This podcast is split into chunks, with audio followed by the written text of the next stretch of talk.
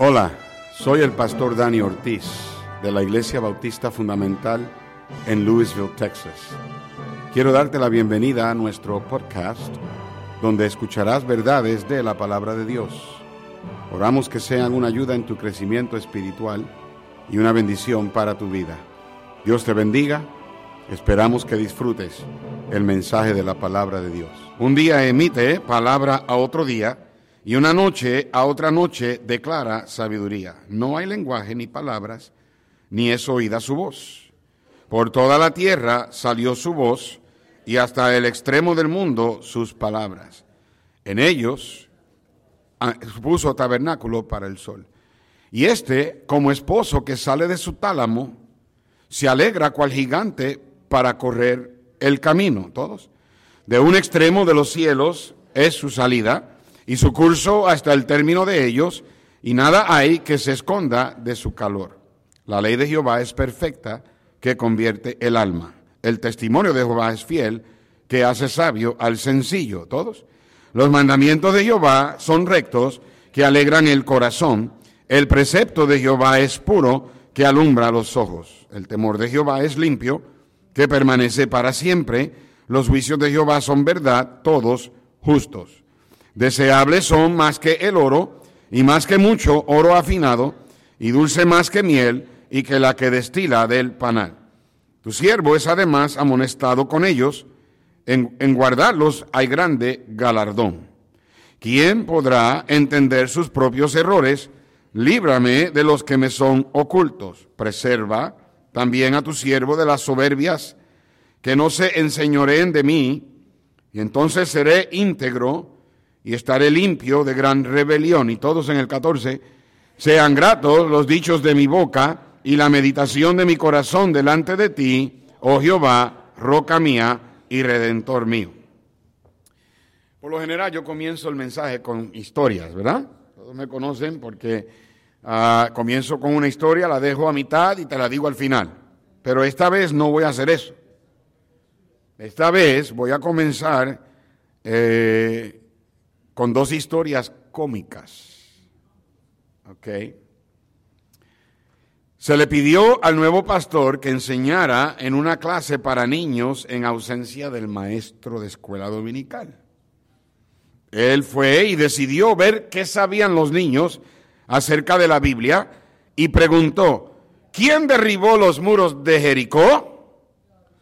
Todos los muchachos inmediatamente negaron haberlo hecho. Yo no fui, yo tampoco.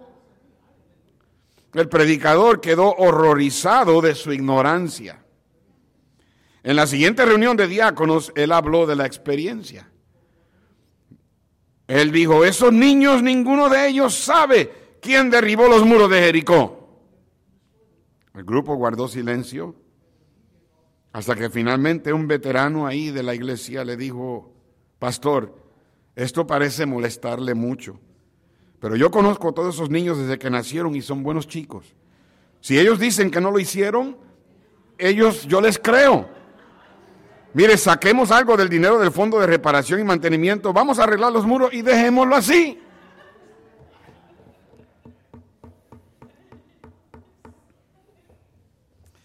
A un candidato para ser miembro de la iglesia, para ser miembro, se le preguntó, ¿qué parte de la Biblia le gusta más? Él dijo, me gusta más el Nuevo Testamento. Entonces se le preguntó, ¿qué libro del Nuevo Testamento es su favorito? Y él respondió, el libro de las parábolas. Luego le pidieron que relatara una de las parábolas al comité de membresía para aceptarlo o no como miembro. Y el hermano, un poco inseguro, comenzó. Bueno, había una vez un hombre que descendía de Jerusalén a Jericó y cayó en manos de ladrones y los espinos crecieron y ahogaron al hombre. Y él fue y se encontró con la reina de Sabá y ella le dio a ese hombre mil talentos de plata y cien mudas de ropa. Y subió a su carro y condujo velozmente y mientras pasaba por debajo de un gran árbol su cabello se trabó en una rama y lo dejó colgando ahí y colgó allí por muchos días y muchas noches, y los cuervos le traían comida para comer y agua para beber. Y una noche mientras él dormía allí, llegó su esposa Dalila y le cortó el cabello y él cayó en pedregales. Y comenzó a llover y llovió cuarenta días y cuarenta noches y se escondió en una cueva. Más tarde pasó y encontró a un hombre que le dijo, entra y cena conmigo. Pero él le dijo, no puedo entrar porque acabo de casarme, por tanto no puedo ir. Y el hombre salió por los caminos y los vallados y los forzó a entrar. Y cuando llegó a Jerusalén, vio a la reina Jezabel en la torre alta, mirando por una ventana en la pared. Y cuando ella lo vio, se burló de él. Y él dijo, echarla abajo. Y la echaron. Y le dijo, échenla otra vez. Y la echaron otra vez. Y le preguntaron, ¿hasta cuántas veces? ¿Hasta siete? Y él dijo, no, hasta setenta veces siete. Y con los fragmentos que recogieron llenaron doce canastas. Ahora, ¿de quién será la esposa en el día del juicio? Y el comité de membresía estuvo de acuerdo que era un buen candidato para la membresía de esa iglesia. Quiero hablarles en esta noche sobre el tema, ¿oyes a Dios? Hey, I like that. ¿Oyes a Dios? Señor, bendice el mensaje, ayúdame a predicar este mensaje de tal manera que todos puedan entender. Te pido, Señor, que nos ayudes a oírte. En el nombre de Jesús. Amén. Pueden tomar asiento. Para aquellos que no lo saben, aunque muchos sí lo saben, el libro de los Salmos es el qué de la Biblia el himnario de la Biblia. Cada salmo es una alabanza. Y el Salmo 19 es una alabanza acerca de la Biblia. Para nosotros, la Biblia es una biblioteca de 66 libros.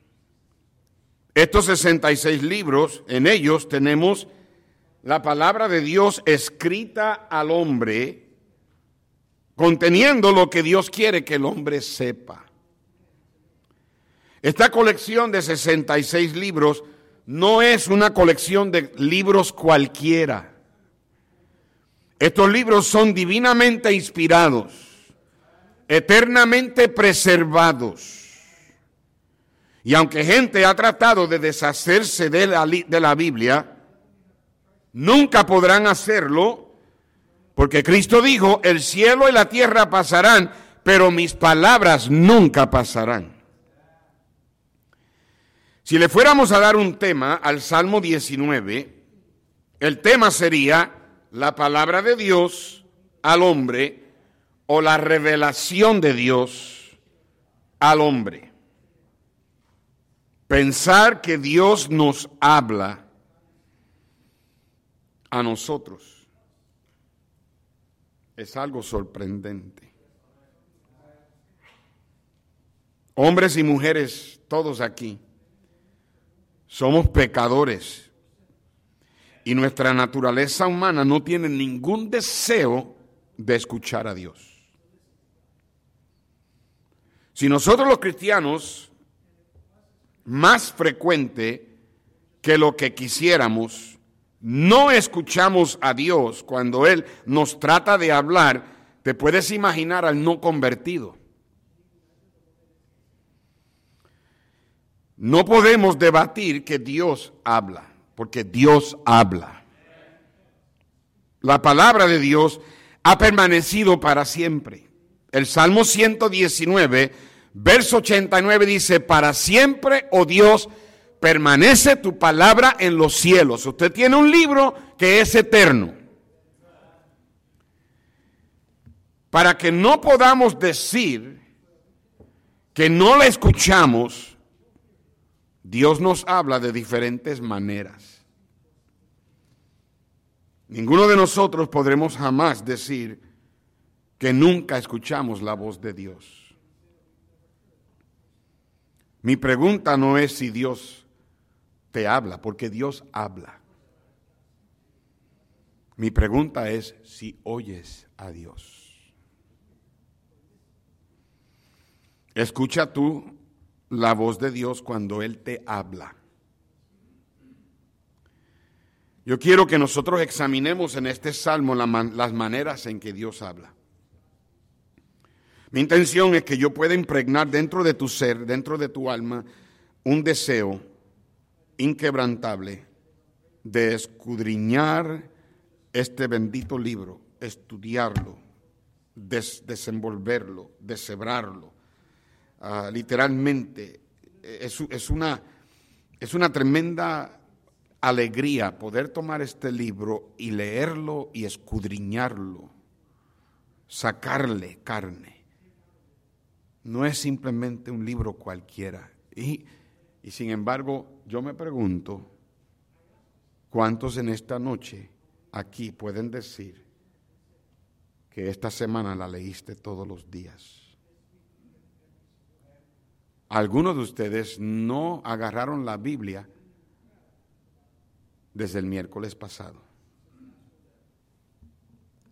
Y la trajiste aquí.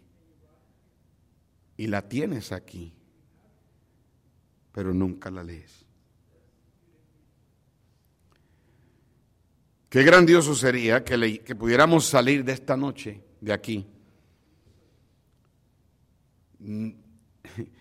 Vamos a ir a comer allá y vamos a disfrutar.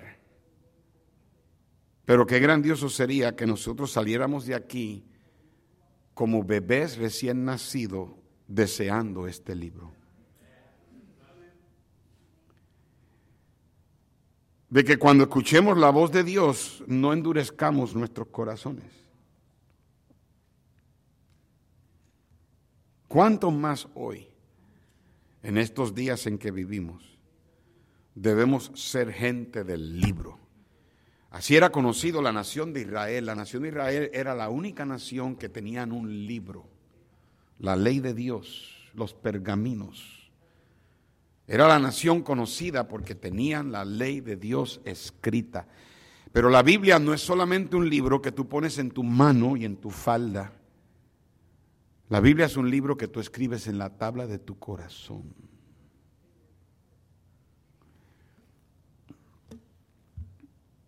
más que nunca, qué gran necesidad nosotros tenemos de estar más cerca a este libro, a la palabra de Dios. No solamente conociéndola, pero viviéndola.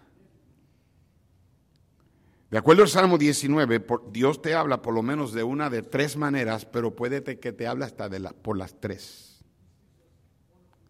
Yo quiero que veamos las maneras o las formas en que Dios habla. Pero la pregunta no es si Dios habla, Dios habla, la pregunta es si tú oyes. Si tú oyes. Número uno, Dios nos habla por medio de su creación.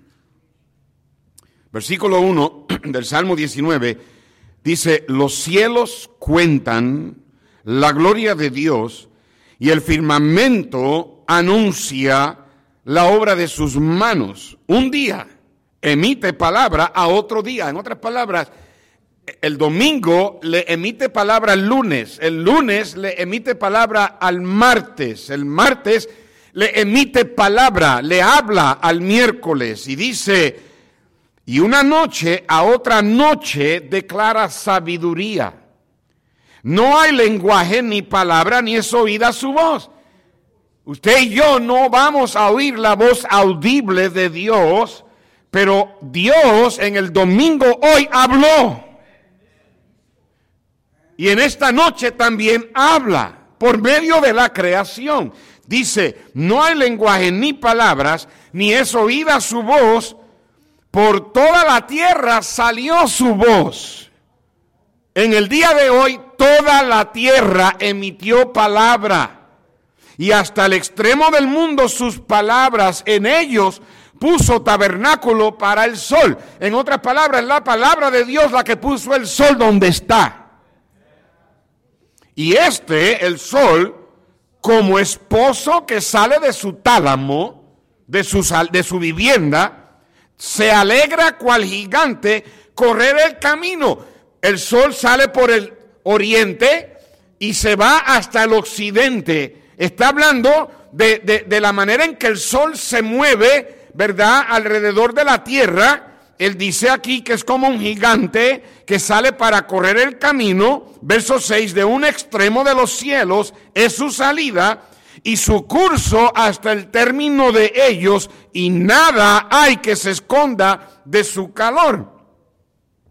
Nosotros al leer estos versos no podemos llegar a otra conclusión excepto decir qué manera gloriosa de Dios hablarnos. ¿Lo oíste? La sabiduría de Dios, su inmenso poder, hablan por medio de la creación del universo. En primer lugar, la voz de Dios se escucha en la inmensidad del universo, del firmamento. Los científicos modernos quieren que nosotros veamos las leyes de la naturaleza dejando a Dios a un lado. Pero el salmista nos deja ver que es imposible que veamos la gran creación y no escuchemos clara y fuertemente la voz de Dios. Si nosotros fuéramos a viajar a la velocidad de la luz, ¿cuánto, cuánto es la velocidad de la luz? ¿Alguien sabe, any of you teenagers, what is the speed of light? Can anybody tell me? ¿Alguien me puede decir, man Julio? 300 mil, de año 299, 816, vea, 300 mil kilómetros por segundo. En millas son 186 mil millas por segundo. ¿Ok? Yo creo, yo sé que algunos de ustedes piensan que tu esposa manejaba de la, de la velocidad de la luz, pero la luz maneja más rápido. Escuche bien, si fuéramos a 300 mil kilómetros por segundo a viajar, escucha, nos tardaríamos un billón de años, un billón, mil millones, mil millones de años, llegar a la galaxia más cercana que podemos ver con el telescopio. Nuestro planeta no es nada más que un granito en el espacio sin límite del firmamento. Piensa también en el número de estrellas que podemos ver con nuestros ojos. Podemos ver con nuestros ojos como cinco mil estrellas. Con un pequeño telescopio podemos ver dos millones de estrellas. Con un telescopio científico podemos ver millones de galaxias sin contar las estrellas individuales. Piensa en las distancias que hay entre las estrellas, entre la Tierra y la estrella más cercana, aún más, aún entre las mismas galaxias. Alguien dijo que si nos cuesta un centavo, a penny, viajar 1600 kilómetros, un viaje a la luna, nos costaría uh, A ver, ¿cómo escribí yo esto?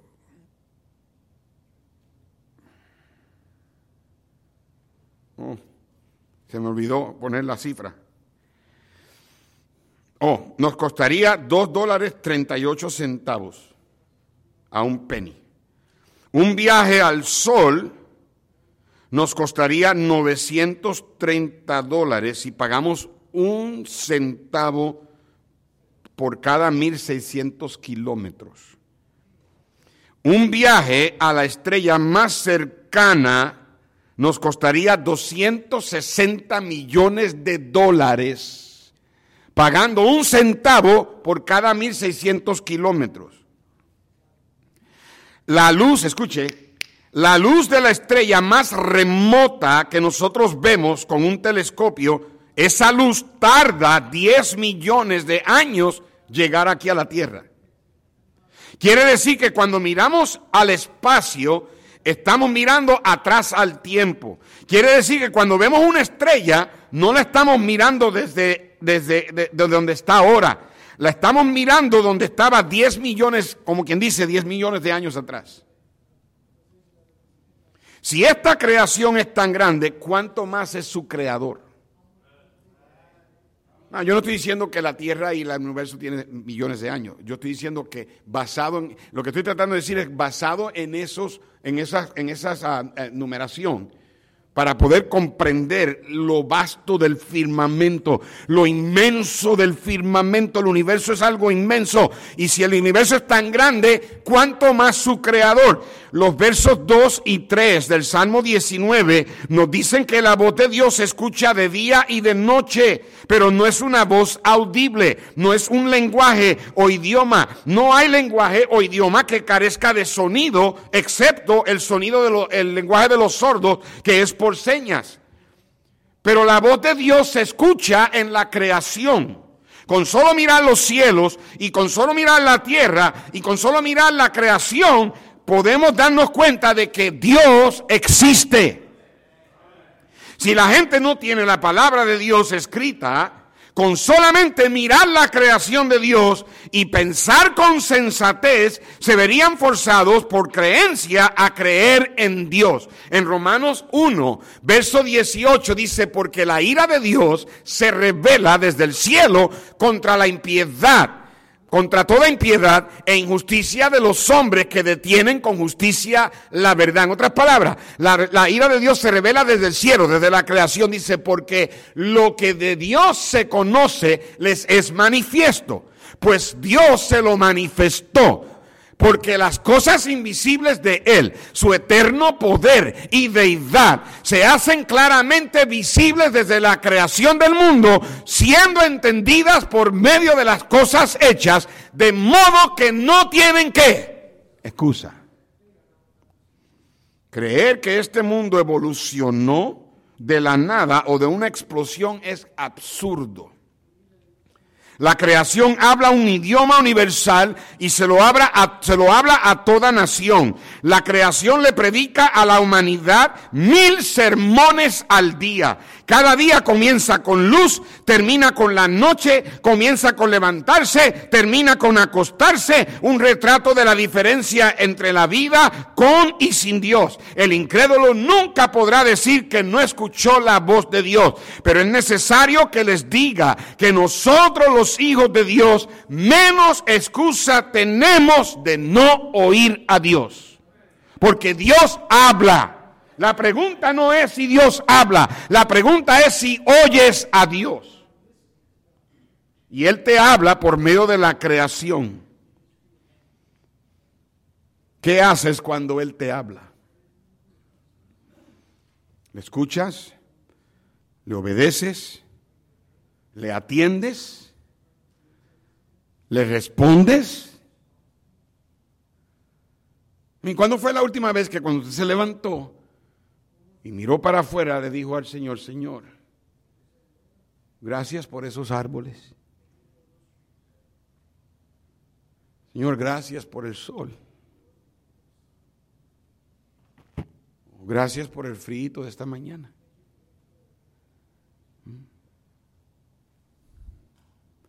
Número dos, Dios nos habla no solamente a través de la creación, nos habla a través de su palabra. como dice el autor del himno, oh, cantádmelas otra vez que bellas palabras de vida. Hallo en ellas mi gozo y luz, bellas palabras de vida.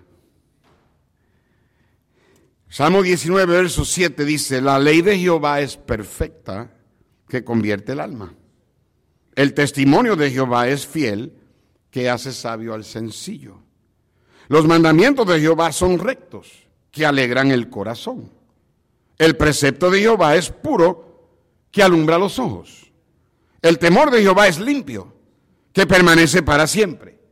Los juicios de Jehová son verdad, todos justos.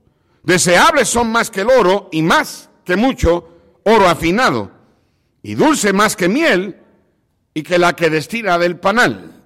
Ah, déjame deshebrarlo déjame escudriñártelo, déjame ah, ponértelo en, en, el plato, ahí, todo bien bonito en el plato para que entiendas cómo es que Dios habla a través de su palabra. La creación declara la gloria de Dios, pero su palabra declara su gracia. En Hebreos capítulo 1, verso 1, Dios habiendo hablado muchas veces y de muchas maneras en otro tiempo a los padres, para atrás, a, por los profetas, gracias, verso 2, en estos postreros días nos ha hablado por el Hijo, a quien constituyó heredero de todo y por quien asimismo hizo el universo. Verso 3, el cual, hablando del Hijo, siendo el resplandor de su gloria y la imagen misma de su sustancia, y quien sustenta todas las cosas con la palabra de su poder, hablando, habiendo efectuado la purificación de nuestros pecados por medio de sí mismo, se sentó a la diestra de la majestad en las alturas. Escuche bien, la creación es solo uno de los tomos de la revelación de Dios al hombre. El Salmo 19, verso 7 nos, nos presenta el segundo tomo. Este tomo se llama la ley de Jehová, la ley de Jehová, la palabra de Dios escrita. Alguien dijo que el firmamento estrellado sobre mí, las estrellas allá arriba, y la ley moral dentro de mí son dos cosas que llenan mi alma de admiración y reverencia hacia un Dios todopoderoso. Estoy tratando de decirte que tenemos un libro inspirado, preservado, una copia exacta del aliento de Dios. No es, la pregunta no es si Dios te habla, Él habla, la pregunta es si lo oyes.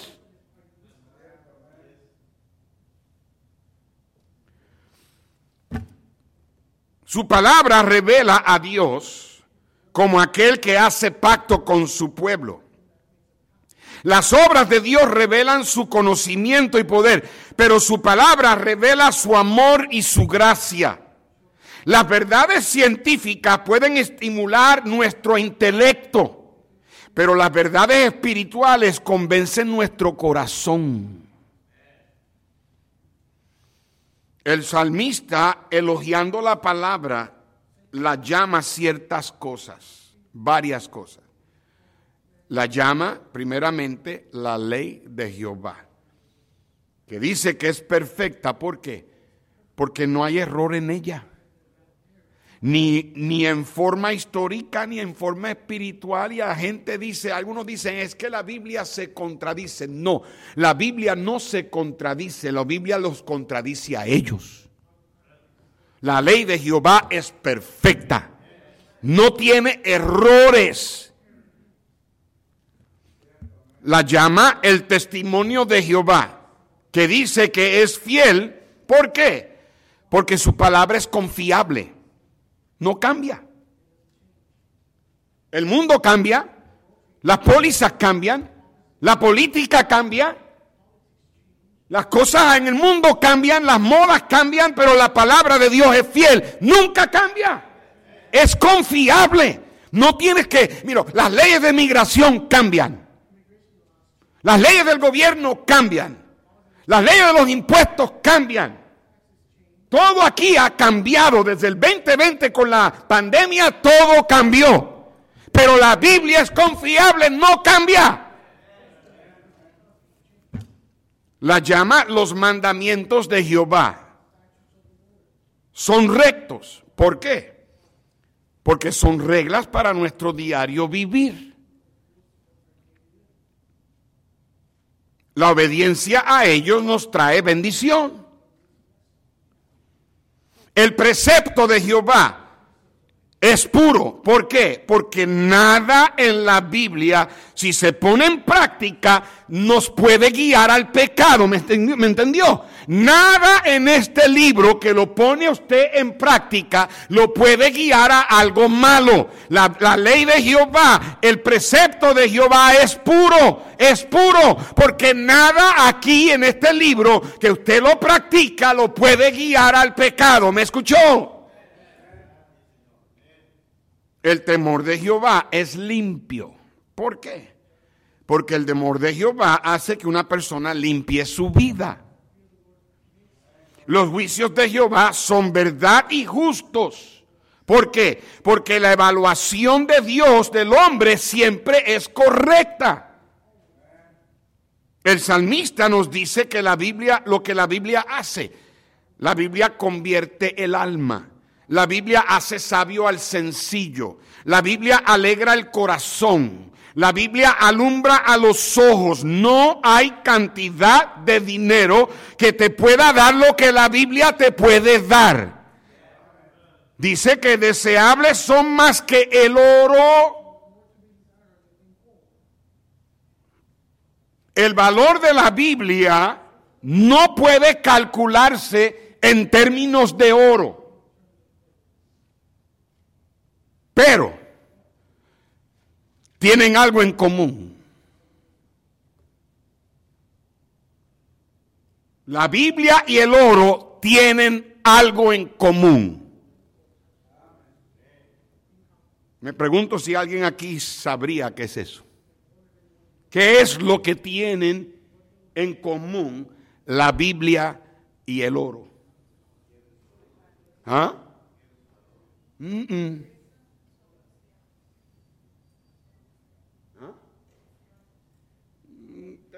Cerquita. No. Para encontrar lo que hay que hacer. ¿Qué hay que hacer? Hay que escalvar. Y para encontrar los tesoros de este libro hay que escalvar. Ok, le está sonando el teléfono a alguien y eso significa que me van a llevar a Red Lobster.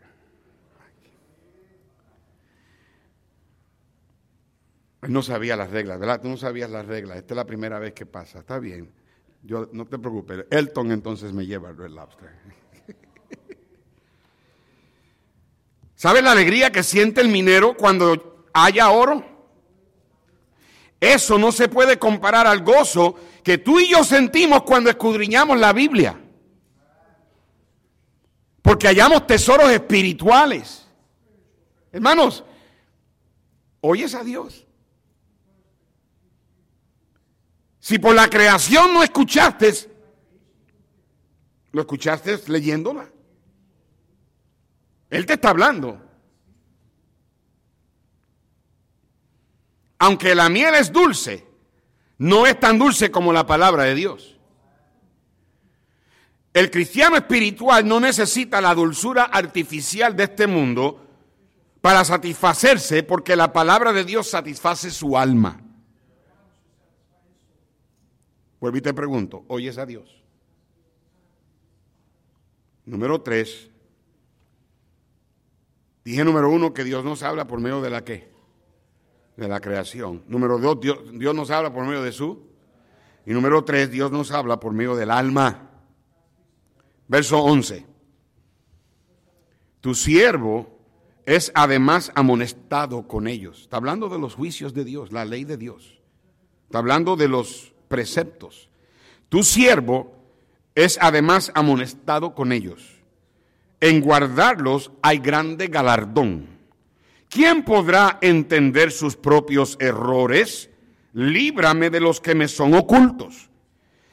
Preserva también a tu siervo de las soberbias, que no se enseñoreen de mí, entonces seré íntegro y estaré limpio de gran rebelión. Sean gratos los dichos de mi boca y la meditación de mi corazón delante de ti, oh Jehová, roca mía y redentor mío. Nadie puede entender su propia alma. Nadie puede entender su propio corazón. En Jeremías dice que engañoso y perverso más que todas las cosas es el corazón. ¿Quién lo comprenderá? Solamente Dios puede comprender el corazón y el alma de uno. Tú no puedes confiar en tu corazón ni yo en el mío, porque nuestro corazón es perverso. ¿Me escucharon, hermanos? Por eso necesitamos el espejo de la Biblia que nos revele al alma nuestra condición. En Santiago 1, verso 22 dice, pero sed hacedores de la palabra y no tan solamente oidores, engañándoos a vosotros mismos. Verso 23, ¿por qué? Porque si alguno es oidor de la palabra, pero no hacedor de ella, Este es semejante al hombre que considera en un espejo su rostro natural. Y luego dice, porque él se considera a sí mismo y se va.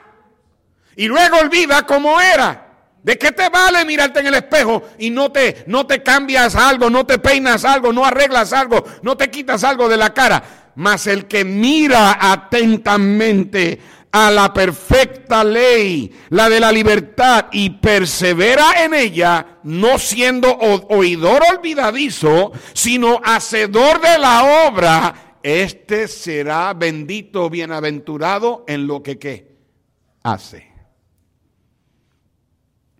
La palabra de Dios nos debe motivar a que no solamente confesemos los pecados, que estamos conscientes de ellos y que deliberadamente hemos cometido, también nos amonesta a que le pidamos a Dios que nos hable al alma, al corazón, nos examine hasta lo más profundo de nuestro ser y nos limpie de esos pecados que ni sabemos que hemos cometido. Hermanos, el pecado es pecado, sepamos lo que estemos haciendo o no.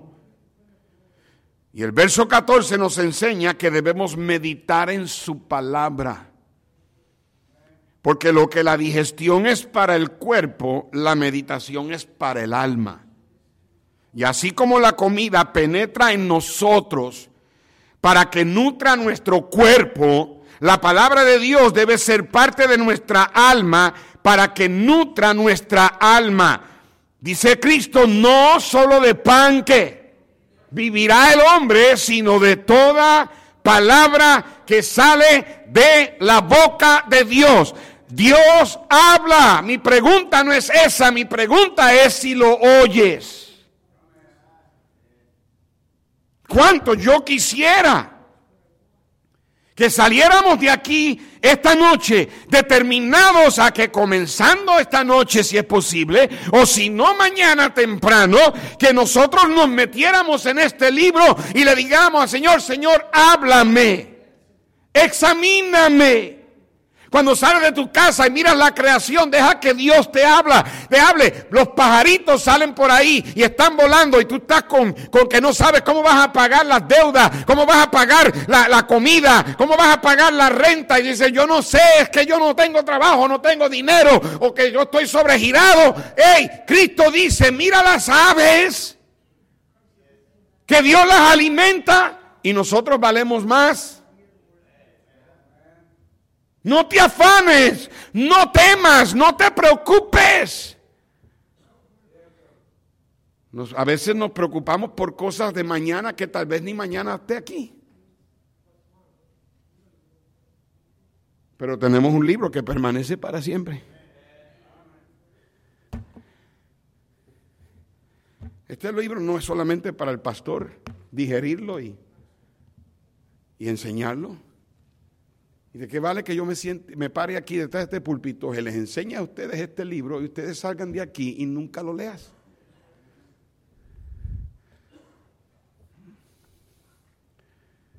Job decía, yo prefiero la Biblia más que mi necesaria comida. Y en los momentos cuando tú más desanimado, desanimada estés, cuando tú más estás en el suelo, como dicen ustedes en México, de agüitas. Mm. Y que menos deseos quieres leerla,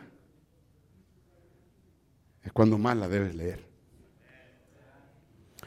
Léela hasta que te arda el corazón, como los dos discípulos que caminaban de Maús para Maús y se encontraron con Cristo y después que Cristo partió el pan y él desapareció, uno de ellos dijo, no ardía nuestro corazón. Algunos de ustedes, el único ardor que tú sientes es la indigestión que tienes por los chiles que te comiste a las 10 de la noche. Ese es el único ardor que tú sientes. Y enseguida tienes que buscar omeprazol o tom tom, así dice, toms. hey, yo tengo algo que si arde en tu corazón es bueno y es este libro. Ustedes jóvenes aquí, you young people.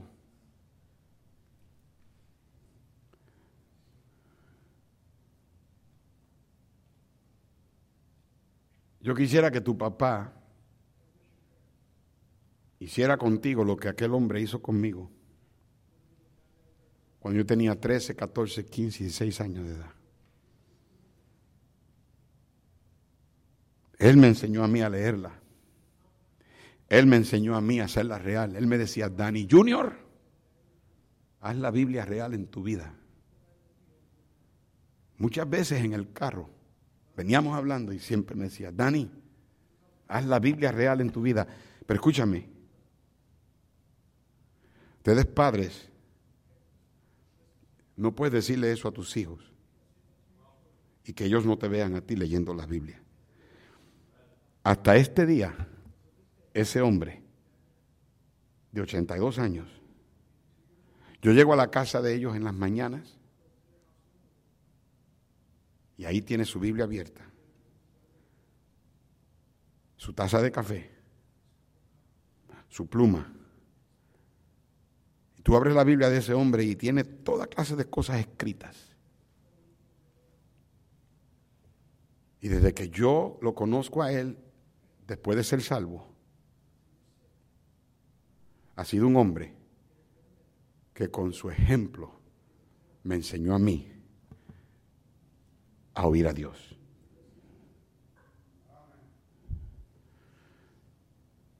Si tú quieres tener un impacto en la vida de tus hijos,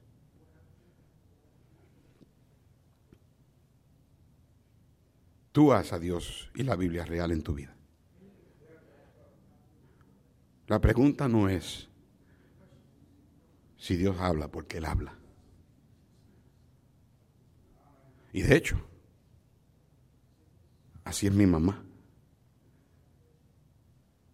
Varias veces yo llego y ella tiene su Biblia en el sofá.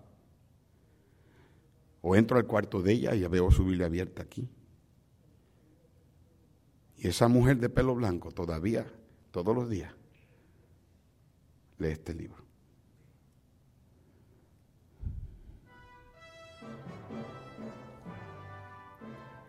¿Oyes a Dios?